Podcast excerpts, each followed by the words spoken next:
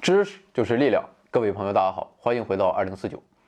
人们常说啊，这世界上所有问题啊，其实都可以归结于三个最简单的问题啊，那就是你是谁，你从哪里来，你要到哪里去。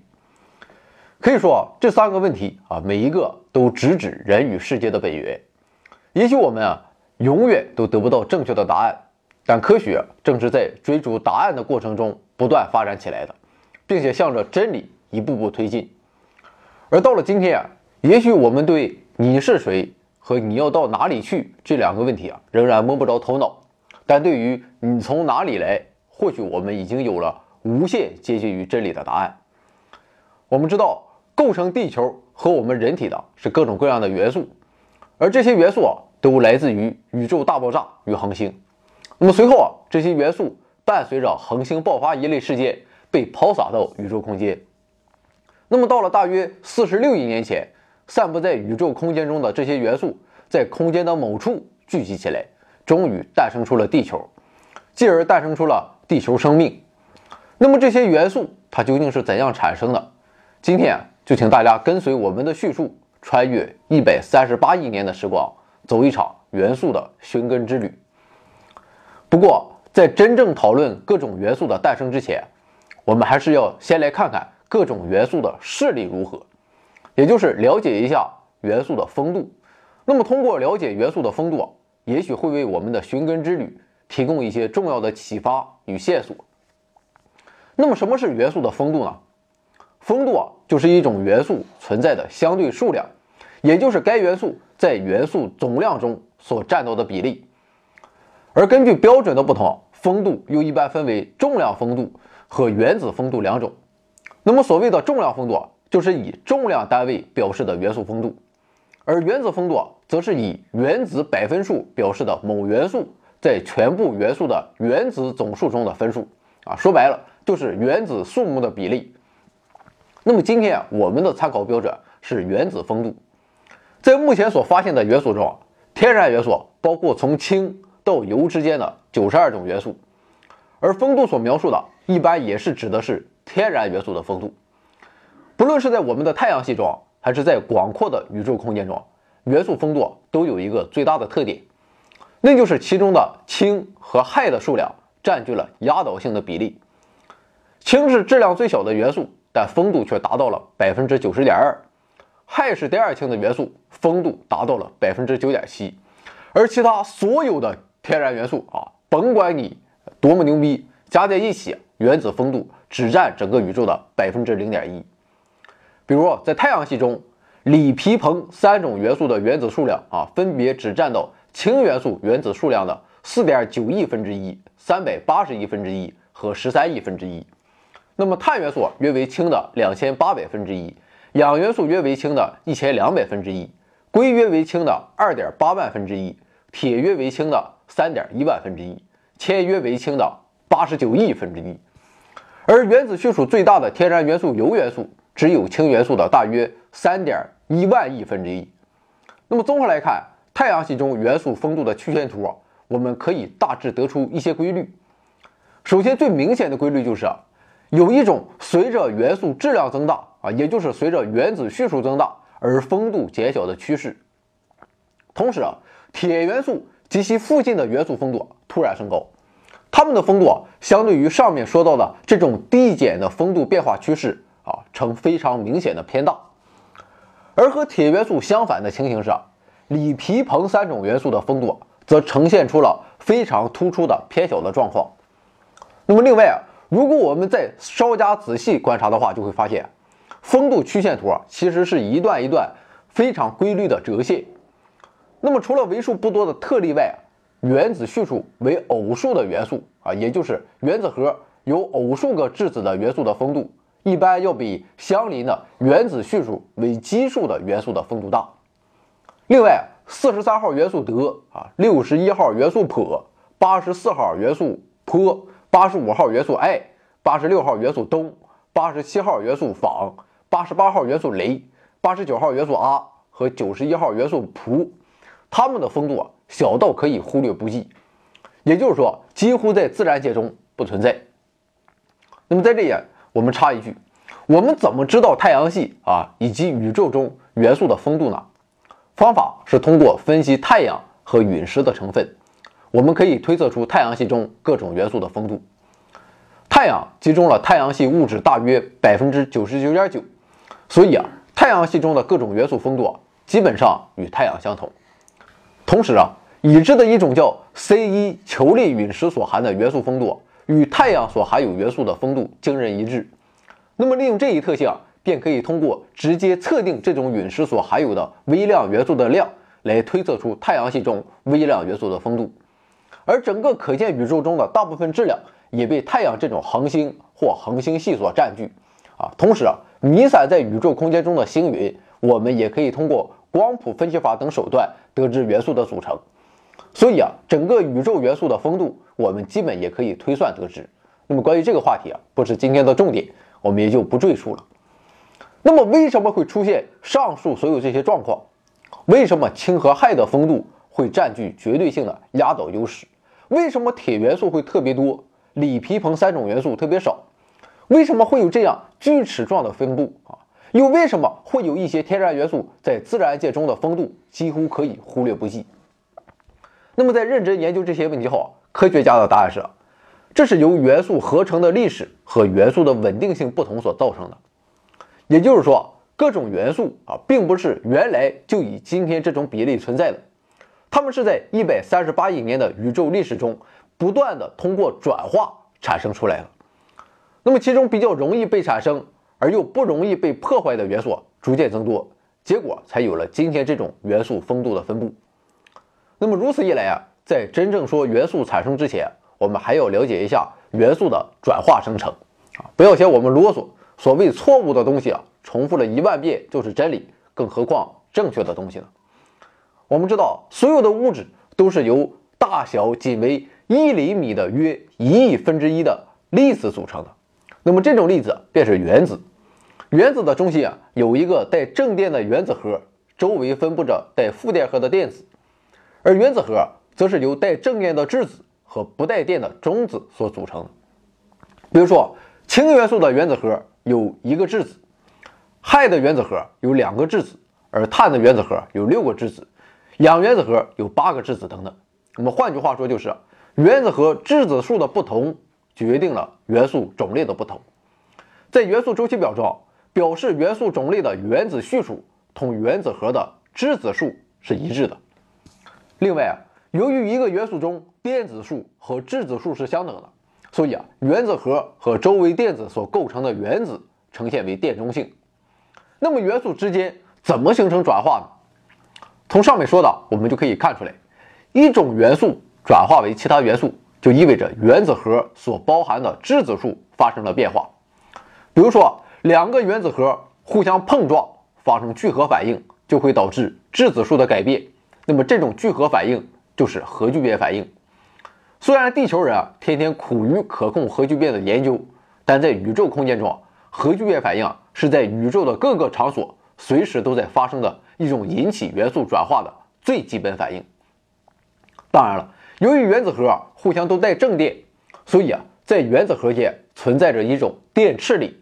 那么这就使得原子核间的核聚变反应，只有在像太阳中心那样超过一千万度的高温条件下，原子核以极高的速度互相发生猛烈的碰撞才有可能发生。而两个原子核一旦聚合，远大于电斥力的强合力便会起主导作用啊，使形成新的原子核保持稳定。那么好了。铺垫了如此之多，我们也该进入正题了啊！再不进入正题啊，怕是今天一小时啊都解决不了问题了。那么各种元素到底是怎样产生的呢？一九二九年，美国天文学家埃德温·哈勃根据星系的红移现象，做出了一项颠覆人类传统宇宙观的重大发现，这便是宇宙正在膨胀。那么在这一事实的基础上，俄国物理学家伽莫夫认为啊，如果向过去追溯，那么过去的宇宙应该比今天的小，甚至我们可以追溯到宇宙的起点，那就是所有的物质与能量都集中于一点。那么后来经历了某种事件啊，宇宙才开始发生，并一步步走到今天。而这一事件便是我们熟知的宇宙大爆炸。伽莫夫还进一步指出，在宇宙诞生之初的短暂的时间中，所有的物质都应该紧密的挤在一个非常狭小的空间中，并处于一种极端高温的状态。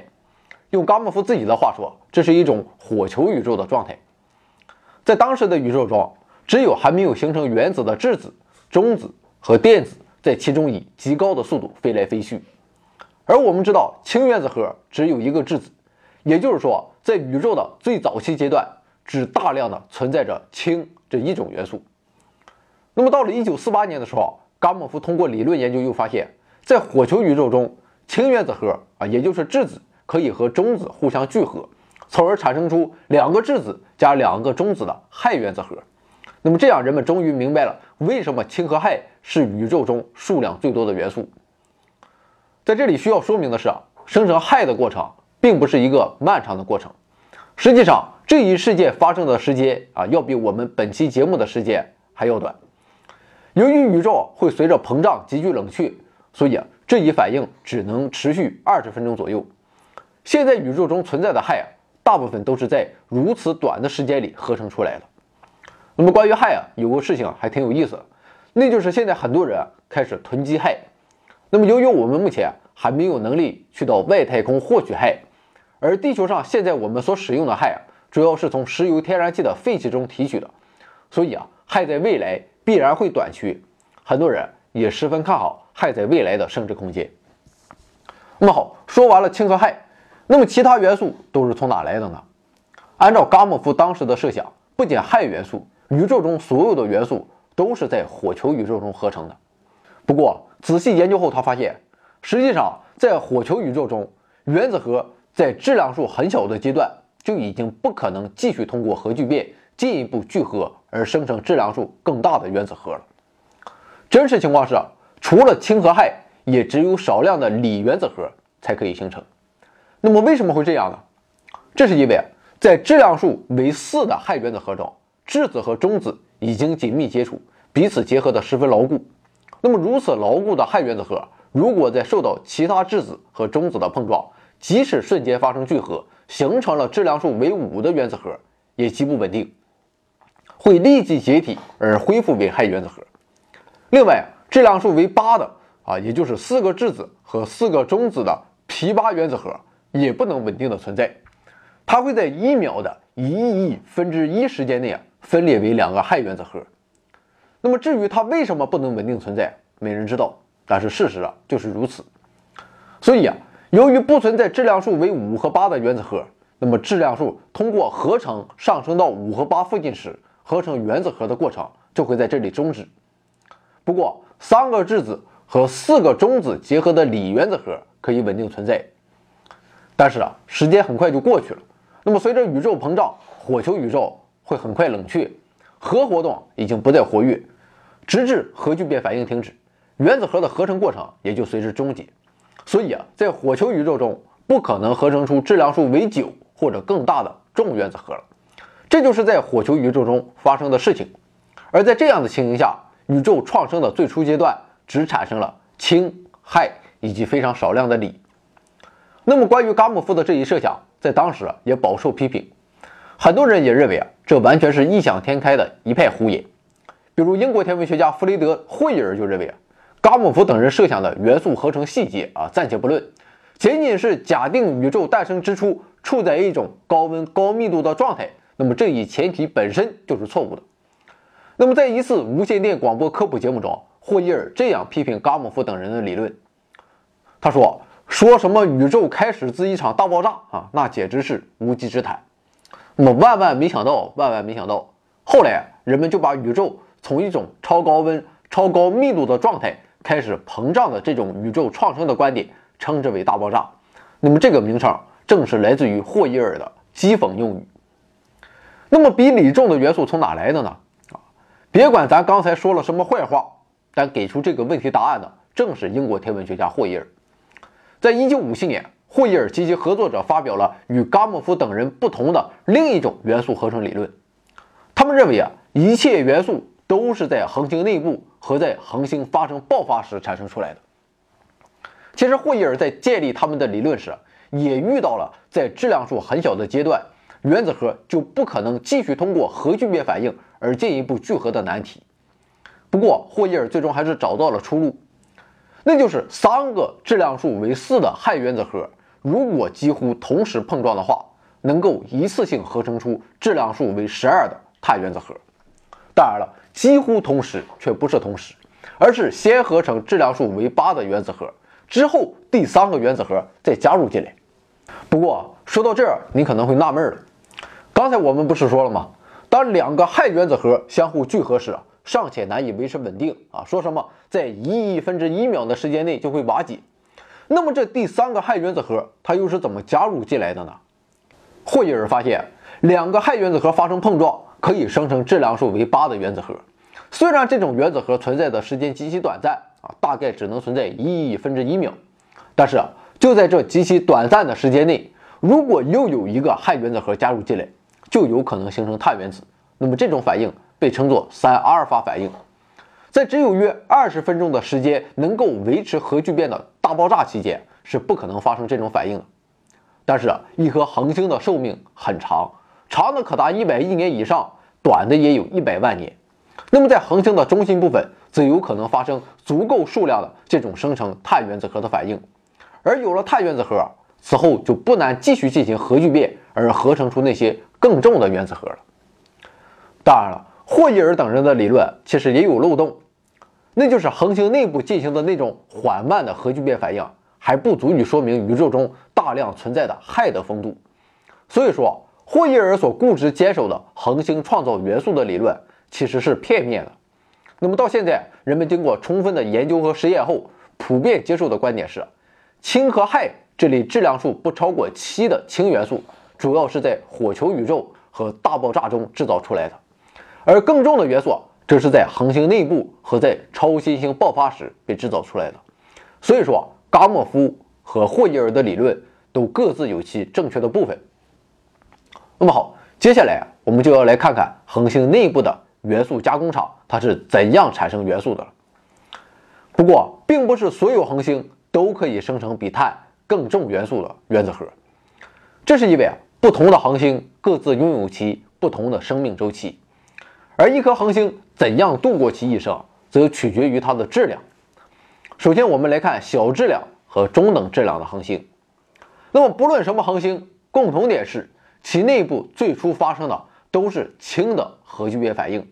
氢原子核经过多次聚合，最后形成了氦原子核。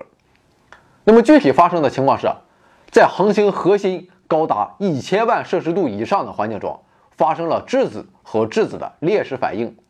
两个氢原子核发生聚合后，产生了拥有一个质子和一个中子的氘原子核。之后，氘原子核再和一个氢原子核聚合，产生了两个质子和一个中子的氦三原子核。那么，这样的两个氦三原子核互相聚合后，就产生了稳定的氦原子核，并释放出两个质子。所以啊，整体反应看上去就是四个氢原子核合成为一个氦原子核。当然了，实际情况要复杂得多。对于质量只有十分之一到一半太阳的恒星来说，它们只能燃烧氢而终其一生。那么内部所发生的反应啊，就是我们上面说到的氢原子核聚合生成氦原子核的反应。而对于质量处于太阳质量一半到八倍太阳质量的恒星来说，当中心的氢耗尽后，中心部分会发生收缩啊，变为温度和密度更高的状态。那么需要提醒大家的是。我们这里说的中心部分的氢耗尽，并不是整个恒星的氢都全部消失殆尽了。当中心部分的温度达到两亿摄氏度时，氦便开始燃烧，那么收缩也停止了，恒星中心开始发生三阿尔法反应，进一步合成碳。那么对于任何一颗恒星来说，其一生的大部分时间都是在以氢为燃料续命的。那么到了燃烧氦的阶段，其实就表明它已经步入了晚年。对于生命必不可少的碳啊，就是在老年恒星的内部合成出来的。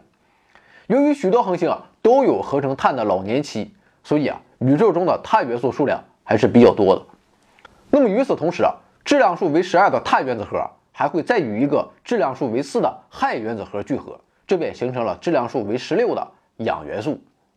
那么按理说啊这些碳和氧都应该留在恒星内部，但是小质量和中等质量恒星的平静的死去啊，其实并不平静。那么到了晚年，恒星约束自身气体的能力下降，会变成一颗红巨星或红超巨星，半径达到之前的数百倍甚至数千倍。比如说太阳就会在五十亿年后膨胀，半径增大到地球的轨道。那么如此巨大的红巨星，它难以维持气体的聚集不散。那么随着时间的推移啊，恒星的气体会全部散逸到周围，在原来恒星的位置上遗留下一大片，呈现出各种不同颜色的行星状星云。那么最后啊，外层气体会逐渐逃逸到宇宙空间，留下一颗孤独的白矮星。那么这里面还需要补充一点，刚才说的行星状星云它是个毛呢？其实啊，就是原先恒星散逸出来的气体，只不过这些气体啊被中心的白矮星照亮。那么在早期的望远镜中，这团气体不是像普通恒星那样呈现为一个亮点，而是像行星那样呈现为有一定面积的亮斑，所以啊，它才有了这个名称。那么也正是由于有大量的恒星死去，在广袤的宇宙空间中，才会不仅弥漫着构成恒星的主要成分氢，还散布着在恒星内部新合成出来的氦、碳和氧等元素。那么在这其中，氮是在恒星内部先期燃烧氢的时候合成出来的，而根据研究显示，宇宙中的碳啊有一半左右都是这样由小质量和中等质量恒星合成并散发出来的，那么另外一半则是由大质量恒星内部的核聚变反应和在超新星爆发时产生的。不过氧元素啊其实更多的贡献来自于大质量恒星内部。总之啊，不管怎样，那么这些元素随着时间的流转。一直走到了今天，并成为了构成我们生命材料的一部分。那么好了，刚才说的是质量小于八倍太阳恒星的情况，而对于八倍太阳质量以上的恒星来说，前面一样啊，先是在中心部分燃烧氢生成氦，那么氢耗尽后再燃烧氦生成碳和氧。那么在这一时期啊，大质量恒星内部所进行的反应与中等质量以下的恒星内部的元素合成反应没有什么不同。不过后面就不一样了。当氦也耗尽后，恒星中心部分会再次收缩，温度进一步升高。那么，当温度达到八亿度时，碳便开始燃烧了，生成氖、钠、镁、铝等元素。而如果恒星的质量超过太阳质量的十倍，那么在它的中心还会依次点燃原子序数更大的元素，直到最后生成铁。也就是说，恒星的质量越大，在其中心部分就可以点燃原子序数越大的元素。从而发生核聚变反应。所以啊，对于进入晚年期的恒星来说，在其内部元素的分布情况是质量越大的元素越靠近恒星的中心，形成一种类似洋葱状的层状结构。如果你愿意一层一层的剥开它的心，你就会发现内部元素的分层排列。那么出现这种层状结构的根本原因是什么呢？为什么一定要按次序依次发生核聚变反应呢？非要等到温度升高到一定量级后才能进行下一步反应吗？这是因为啊，由于原子序数越大，原子核之间的电斥力就越大，所以啊，更重的元素只有在更高的温度中才能够发生核聚变反应。不过恒星啊，它也并不是一个万能的元素加工厂，它也有力有不逮的时候。那么在恒星内部，通过原子核之间的核聚变反应，能够生成的原子序数最大的元素。就是铁，这是因为啊，铁是一种难以发生核聚变反应的元素，也就是说，铁不能成为维持恒星内部继续燃烧的核燃料。但是啊，在自然界中，实际上存在着原子序数更大的天然元素，那么最大的达到了九十二号元素铀。由此可见，在恒星内部通过核聚变生成的元素啊只占到了全部元素种类的一部分，而那些比铁更重的元素。这是通过更为复杂的其他过程制造出来的。那么关于这个话题啊，我们一会儿再说。我们先来总结一下恒星的情况。对于质量零点零八倍太阳到零点四六倍太阳的恒星来说，只进行着氢燃烧聚变成氦这一种反应，并以此终结自己的一生。对于质量零点四六倍太阳到八倍太阳质量的恒星来说，可以演化到氦聚变生成碳氧核心的阶段。而质量为太阳八到十倍的恒星，可以演化到氧氖镁核心阶段。那么以上所有这些类型的恒星，在生命的尽头都有可能形成行星状星云。当然了，质量为太阳八到十倍的恒星也有可能发生超新星爆发。那么对于十倍太阳质量以上的恒星来说，它可以演化到硅层和铁核心的阶段。当然了，也和我们早先说到的情形一样。那么对于质量超过八倍太阳质量的恒星来说，如果它不发生变化，那么这些元素将保留在恒星内部，无法扩散到宇宙空间中。而造成这些元素扩散的，便是超新星爆发。超新星爆发时发出的光的强度是难以想象的。虽然只是一颗恒星爆发，但爆发时的亮度却相当于一个有着一千亿颗恒星聚集在一起时的星系的亮度。所以啊，这种爆发所释放的能量是极其巨大的。那么在超新星爆发时啊，原来恒星的主要成分氢，以及在恒星内部通过核聚变反应所生成的氦、碳、氧、氖、镁等多种元素，全部突然被散布到宇宙空间中。不仅如此。爆发时所产生的巨大能量还会引起新的核反应，进一步合成出新的元素。那么，为什么会发生超新星爆发呢？这是由于啊自然膨胀力的减弱，恒星随之收缩。那么，这使得恒星中心的温度再度升高，导致铁原子核解体，铁层物质开始向中心急速坠落。那么，这种现象就是所谓的引力坍缩，坠落的速度可以达到光速的百分之二十。那么在坠落的过程中，铁原子核内部带正电的质子会俘获带负电的电子，那么这就产生了中子。结合过程中所释放的能量，产生了另一种叫做电子中微子的粒子。那么这一现象叫做电子俘获。电子中微子会离开恒星，飞散到宇宙空间，只留下了紧紧挤在一起的中子，成为了一个不能再收缩的由中子构成的硬核。那么这个中子核的密度非常高。一立方厘米质量重达一亿到十亿吨，温度则高达一千亿摄氏度。不过，事情到这里还远没有停止，铁层物质仍然在继续坠落。那么，它们撞击到中子核上，被反弹回来，从而形成了强大的冲击波，并向恒星表面行进。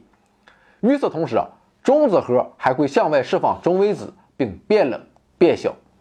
而向外行进的冲击波，在这一过程中。铁原子核会受到激烈震荡而解体为中子和质子，那么这是一种同聚变反应相反的逆反应。对于聚变反应来说，它会产生能量，而这种逆反应则是一种吸热反应。所以啊，这使得冲击波逐渐减弱，能量也会随之殆尽。所以说，如果仅仅有冲击波的话，那么由于强度被减弱，是不足以引起恒星爆发的。不过我们刚才说了，在冲击波向外行进的同时啊。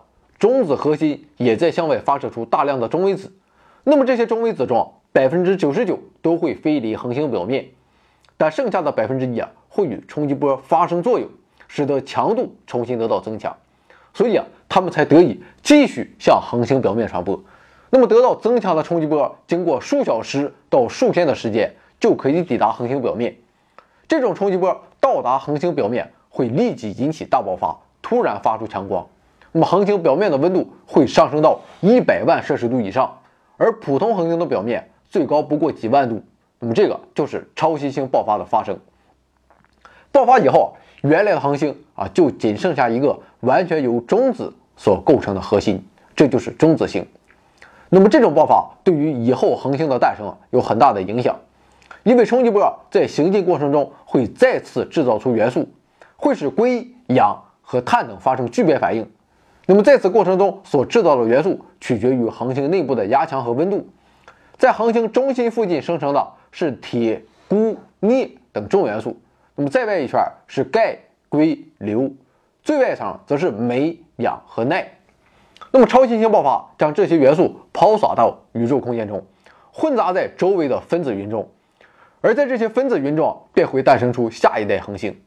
所以啊，超新星爆发也被誉为恒星的摇篮。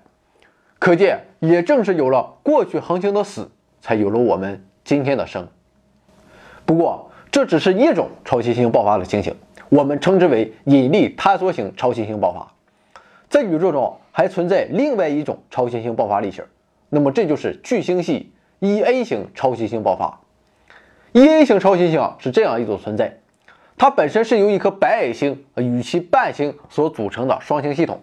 那么在引力的作用下，伴星的物质被不断吸入白矮星，这些物质主要是氢。那么流入的物质不断的为白矮星增加着质量。当白矮星的质量增加到太阳质量的1.44倍时，白矮星自身电子间形成的简并压再也无法抗衡自身引力而突然坍缩，于是便发生了 E-A 型超新星爆发。发生爆发时，整个白矮星都被吹散，消失在宇宙空间中。不留下任何其他星体，所以啊，鉴于其如此暴烈的爆发形式啊，我们也将这种巨星吸引力发生的超新星爆发称为雪崩核反应型超新星爆发。虽然这种超新星爆发在宇宙中并不多见啊，频率只有引力坍缩型超新星爆发的几分之一，但是啊，同引力坍缩型超新星相比，这种超新星爆发能够生成大量的铁、镍、铬和钴。那么这些工业血脉大部分都是在这种超新星爆发中制造出来的。那么比铁更重的超铁元素是怎么产生的呢？由于铁原子核是宇宙中最稳定的原子核，所以啊就不可能再进一步进行核聚变反应了。那么宇宙中铁的风度比较大，而比铁更重的元素风度却非常小，正是这个原因。而要想产生超铁元素，所涉及的方式啊是原子核吸收中子。那么，由于中子是一种电中性粒子，所以啊不会被带正电的原子核排斥，容易被原子核吸收。那么，在原子核多次吸收中子后，原子核中的中子会相对质子出现过剩。那么，为了保持平衡，其中的中子会转变为质子，这就是所谓的贝塔衰变。那么，贝塔衰变的结果就是啊，原来的原子核啊就变成了原子序数啊，也就是质子数增加一的其他原子核。那么，这个过程反复进行。便会陆续合成出比铁更重的多种原子核，而发生这一事件的地方，便是我们之前提到的红巨星。因为在红巨星中发生的核聚变反应，有一些反应会释放出多余的中子，那么这种中子恰巧被附近的铁等原子核吸收啊，就会生成更重的原子核。不过红巨星中的这个过程进行的十分缓慢，所以啊被称作 S 过程，S 就是 slow 的意思。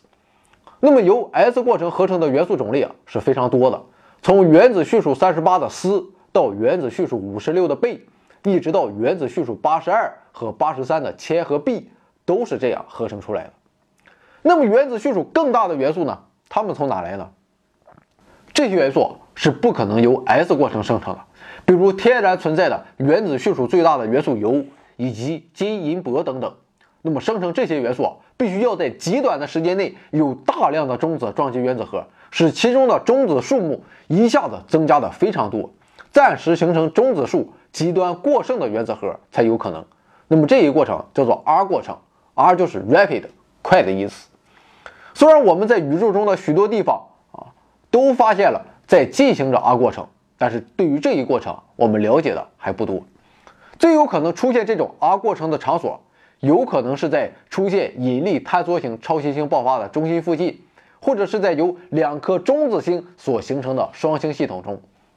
那么在第一种情形中，也就是发生引力坍缩型超新星爆发时，原来恒星中心的核心部分不会被吹散，而是遗留下来变成一颗中子星。那么原来恒星的核心在变为中子星的过程中，会喷射出大量的中子。那么这些中子啊，被原来恒星中的铁等原子核吸收，就会快速的合成更重的原子核。那么据推测，进行这种合成的时间仅需要大约一秒钟。其实啊，就和 S 过程一样，吸收了中子的原子核，由于中子过剩，会变得极不稳定，并逐次发生贝塔衰变，从而变成原子序数很大的原子核。而发生 R 过程的另外一种情形，就是我们刚才说的由中子星构成的双星系统。那么在这样的双星系统中，两颗中子星会一点一点的缓慢靠近，那么最后啊，由于引力会发生碰撞，合二为一。在这种碰撞中会喷射出大量的中子，由于在中子星表面多少会残留一些碳等原子核，那么它们吸收中子后就会产生这样的 R 过程，从而变成更重的元素。当然了，这两种说法目前还只是猜测啊，是个假说。所以啊，关于金银铂这样元素的起源，目前还是个谜。也许你脖子上的项链真的是来自于两颗中子星的碰撞，不知道想到这一点，你会不会感到一丝丝自然的神奇与恐慌？那么好了，本期节目到此为止啊，基本上我们就了解了所有自然元素的起源。而在天然元素中，原子序数最大的是第九十二号元素铀。那么，为什么天然元素到铀就戛然而止了呢？这是因为啊，在原子核中啊，强合力将质子和中子结合在一起，同时啊，又有作用于带正电的质子和质子之间的电斥力趋向于将它们分开。那么，从质量数很小的原子核一直到铁的原子核，都是强合力在起着主导作用。那么，在这一范围内啊，质量数越大，原子核的结合强度就越大。可是啊，在铁以后，电斥力的影响开始增大。而原子核的结合强度却会随着质量数的增加而减弱，那么这就意味着铁具有最大的原子核结合强度，也最稳定。那么这就是恒星内部的核聚变反应终止于铁的原因。而对于比铀更重的元素来说，在这样的重原子核中，电磁力太强大，会使得原子核解体，从而分裂为较轻的原子核。所以啊，自然界中不存在比铀更重的原子核了。那么现在啊，我们在元素周期表中看到的原子序数比铀大的超铀元素，都是人工制造的产物。那么这些被统称为人造元素。超铀元素，全都是不稳定的放射性元素。那么随着2006年第一百一十八号元素和2012年第一百一十七号元素的成功合成，人类已经填满了整个第七周期。不过一百号以后的元素都非常短命，寿命仅为数秒。甚至数毫秒。不过，按照理论预测，在原子序数很大或中子数很多的未发现的原子核中，也可能存在有长寿命的稳定的原子核。这是因为有人发现，质子数和中子数为某个特定数值啊，或者两者均为这一数值时，原子核的稳定性就比平均值大。那么这些数值啊，被称为幻数。迄今已知的幻数啊，有二。八、十四、二十、二十八、五十、八十二、一百二十六。比如啊，自然界存在质子数八十二、中子数一百二十六的铅同位素 Pb，它就具有双幻数，显得异常稳定。所以啊，核物理学家们推测，在未来可能会合成具有幻数的超重人造元素，它们将会稳定存在相当长一段时间。那么这些元素在元素周期表中的位置，很可能像孤岛一样。与周围的其他短命元素都不一样，那么这种理论的推测被人称为稳定岛理论。目前对于这些稳定岛元素，人们只能大概预测出它们的寿命数量级，但是很不准确。也许会存在寿命长到以年为单位的原子核。那么虽然关于稳定岛元素到底存不存在，人们还莫衷一是，但是很多人认为啊，能够合成稳定岛元素的也应该是 R 过程。所以啊。宇宙中也许曾经真的存在过这些元素，只不过经过长时间的衰变，它们早已经变成了其他天然的稳定的原子核了。另外啊，由于这些元素的化学性质很可能脱离元素周期表的预测，所以啊，要想真正了解它们，还需要人们进行不断的科学实验。如果人类真的某一天制成了稳定岛元素，也就是化学革命来临的那一天，那么好了。关于元素的诞生啊，我们今天就聊这么多。不知道当了解了这恢宏壮丽的物质起源之后，您自己有没有写一篇满分作文的冲动？其实啊，关于生命和物质的起源，还有太多待解的谜团，甚至有可能现在理论所推测的，并不是真实发生的情况。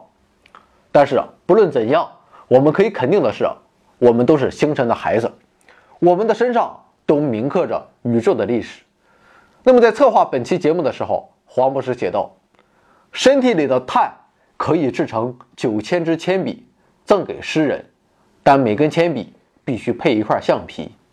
身体里的磷要制成两千根火柴，全部给亡者，让他点燃血中的火焰。身体里的脂肪还能做八块肥皂，送给妓女，请她洗净骨头，去做母亲。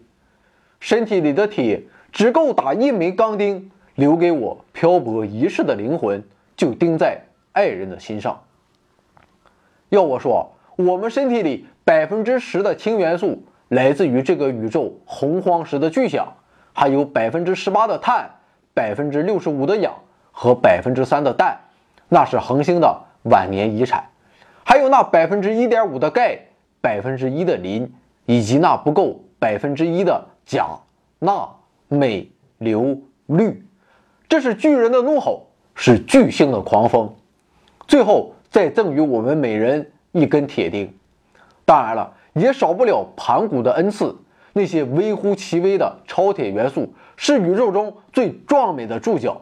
我们身体里的每一个原子，都曾经参与了这个世界中最宏大的故事。是的，我们都是星辰之子。不知道当面对宇宙与自身连接的事实之时啊，我们会不会对短暂的生命少了那么一丝遗憾？我相信一定会的。但我们都知道，这是一种奇怪的心理。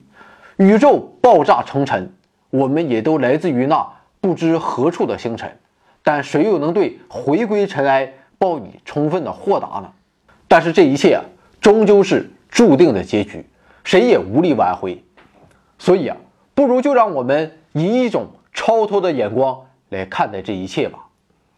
如果末日到了，许多人心该会惶惶，只怕再也无缘于这人间的抚养，来领略。僵世的苍茫，可凡身如果离了，其实它依旧无恙，只是分作了千千万万的能量供时空流淌。比如先辈们的热血，就是届时会喷薄的岩浆。而我不劳恐慌，我知道宇宙所想也该与人儿一样，所以为了永生，只有幻灭众生的相。可我因此而有了些许失望。只可惜未来的生命看不到我相貌的堂堂，而人的翅膀其实早在意识里潜藏，只为在生命的中场成就最壮美的飞翔。